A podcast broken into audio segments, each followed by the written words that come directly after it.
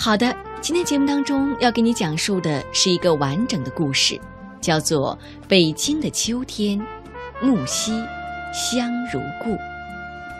我们一起来听吧。人生中最美好的部分，不是任何身外之物，而是心灵的幸福。丽娜品读时间，聆听美好，享受心灵的宁静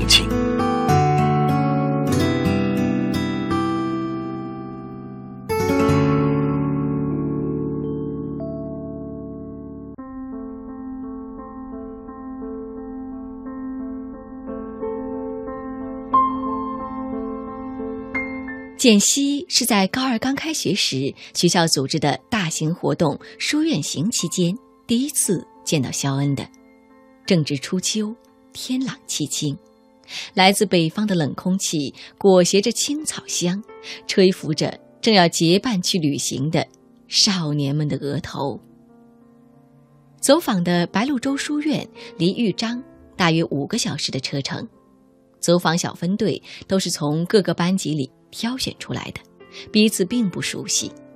带队的王老师为了提升气氛，拿着话筒在大巴车最前面喊：“肖恩，你出来给大家唱首歌吧。”大约是话筒杂音有些刺耳，坐在倒数第二排的靠着窗正要睡过去的简溪迷迷糊糊的醒过来，恰好看见少年拿着吉他，从容的。走到大巴车的最前方，安然的在众人的目光下拨开弦来。旁边的女生们都红了脸颊，男生们都站起来起哄，而他眼神却自始至终没有投给众人一个，独自安静的低着头唱歌。至今，简溪甚至还能记得那个声音温柔的唱。那片笑声让我想起我的那些花。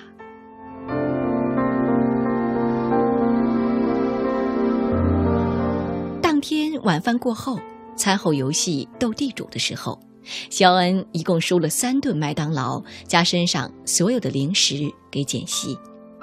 女生撇撇嘴：“哎呦，你都没有什么可以输的了，我不玩了，多没意思呀。”肖恩洗着牌说。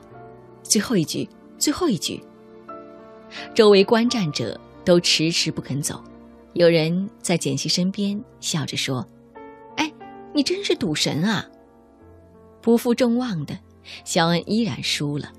他拿起身边笔，在纸条上写了什么，递给对面笑成一朵盛开的向日葵的少女。他说：“喏，我的电话号码，输给你。”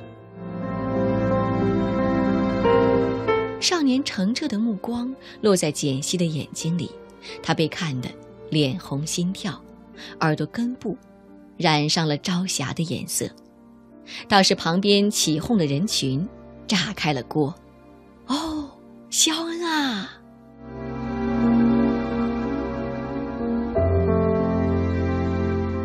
青春期的少年们总是那样热热闹闹。次日。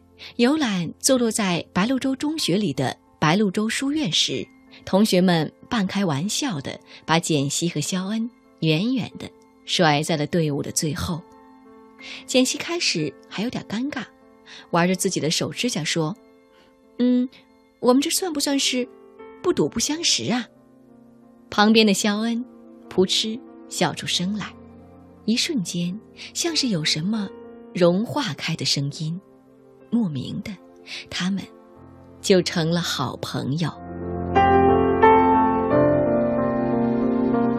拿到的电话号码，简溪一次也没打过，但是每次相遇攀谈的过程都出乎意料的舒畅。高二下学期，简溪常在市立图书馆碰见肖恩，自习室低着一排排的脑袋，放眼望去，有些惨烈。偶尔，肖恩会教他解不出来的数学题，他总是把步骤写得十分详尽，连简析不记得的推理过程都会详细的标明清晰。简析则会在每次小假期要结束的时候，帮手忙脚乱的肖恩写两篇英语作文，结尾处标上两个小字：“加油。”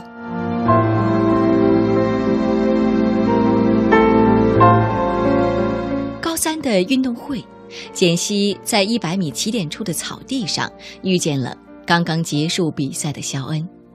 少年把包扔在地上，席地坐到了他身边，笑着问：“你想什么呢？”属于少年的馨香，擦着他的鼻尖，蔓延开来。那是他们第一次谈起梦想。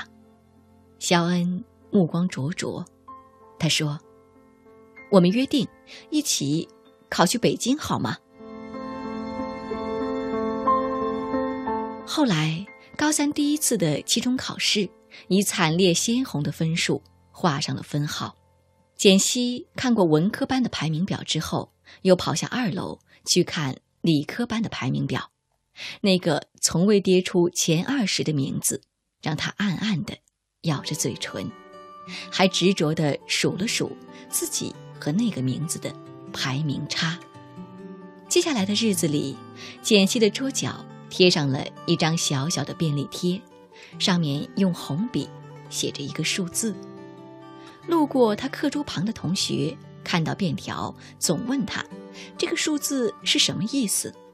他摇着头，笑而不答。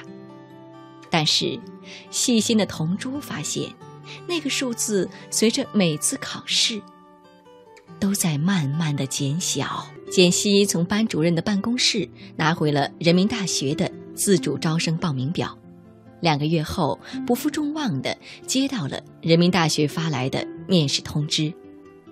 启程去北京前，正是高三第一次摸底考试的前一天。简溪把桌子里所有的书和笔记本装进书包里。冬季天黑得格外早，走廊里昏黄的灯光刺地亮起。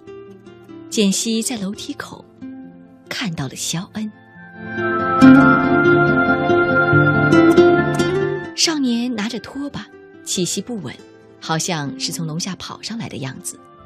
女生黑色的长发侧梳在胸前，抱着一大摞书，灯光下微笑着的白净的脸，让少年想起那天在白鹭洲书院的下午，他指着书阁前面星星点点。开着白花的桂花树说：“桂花也称木樨，因为我生在秋天，冷空气里的桂花香更加心暖，所以取名为樨。”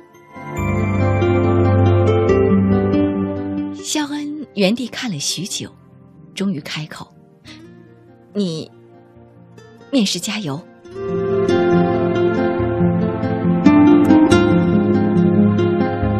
也不知道是不是这句鼓励来的恰到好处，简溪成了全校唯一一个通过人大自主招生面试、享受高考降三十分优惠政策的学生。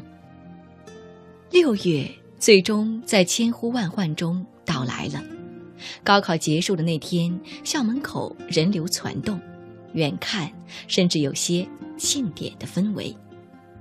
简溪在人群中踮着脚搜索了许久，都没有看见肖恩的身影。在父母的再三催促下，只好离开了学校。他却没有想到，自此夏天，肖恩就突然断了联系。无论是他的好朋友，还是老师，或是同班同学，都联系不上他。直到志愿填完放榜之后，简溪如愿的去了人大。才从肖恩班主任的口中得知，肖恩以几分之差和人大失之交臂。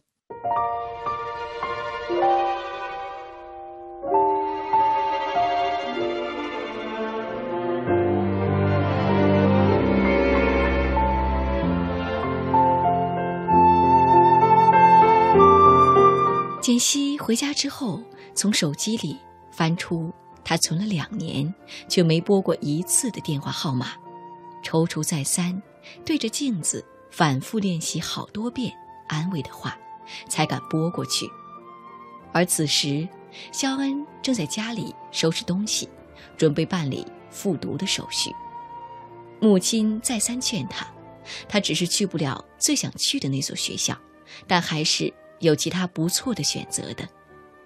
肖恩正把自己心爱的吉他装箱，放进书橱顶端的柜子里，手机在沙发上响过三声，他盯着屏幕上一次也没有亮过的“西”字，愣了好久，然后在铃声断掉又再次响起时。挂断了电话。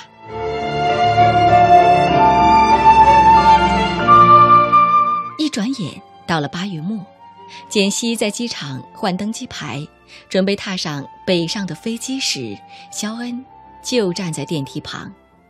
他既没有叫住推着行李箱的女生，也没有发信息给她，就那样远远地看着那个瘦削的背影，背着书包消失在安检处。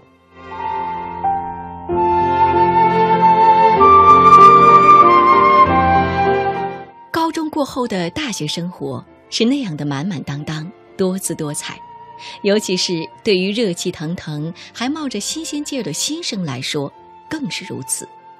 简溪自然而然也被吸引着，申请学生会，加入社团，周末和室友逛街、唱歌，像每个平凡的大学女生一样充实，而又忙碌着。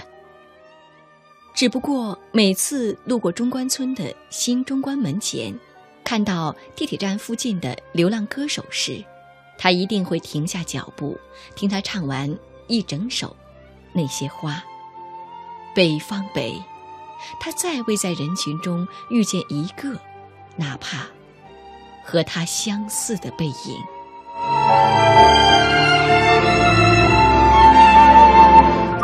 室友时而好奇。一直追问，简溪有那么多的追求者，为什么却连约会都不曾有过一个呢？简溪坦然地回答说：“我不知道你是否曾有过这样的心境，就是有这样一个人，假如不能和他在一起，也不会有别人。可是，北方的秋天只有吹乱枝桠的大风和冷空气。”不曾有过木樨香。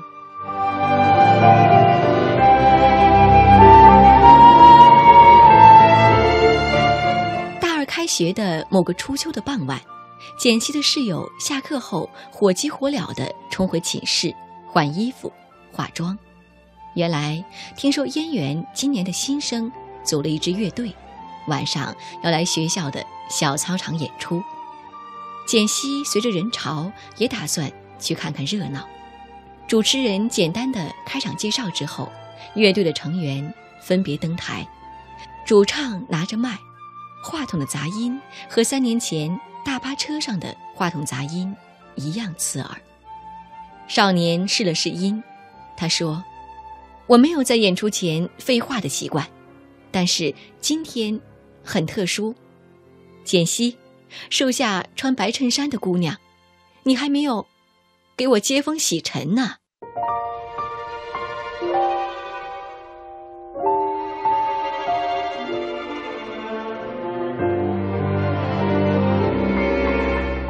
人群窃窃私语，然后是大范围的骚动，人们的目光纷纷向简溪的方向投过来。肖恩。在人声鼎沸中，依然那样从容不迫地拨着吉他的弦，唱道：“那片笑声让我想起我的那些花。”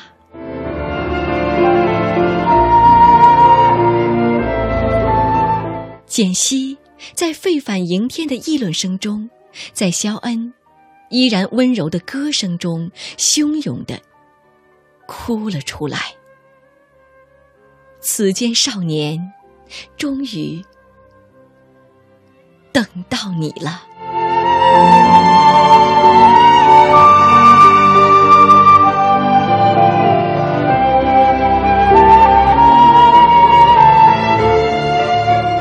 好的，这里依然是丽娜品读时间，谢谢电波另一旁你的守候。今天节目当中跟你分享到的是一个完整的故事。叫做《北京的秋天，木樨香如故》，又是一个温婉动人的爱情故事。有这样一种情感，有这样一个人，如果不能跟他在一起，那么也不会有别人。于是所面对的很可能是长长的期待和深深的绝望。然而，当那个人就那样毫无征兆的出现在面前时，怎能不怦然心动呢？酿制一段持久芬芳的感情。必要的沉淀，也许是不可或缺的。不要着急，希望你的感情也可以从细节中透出美好的芬芳。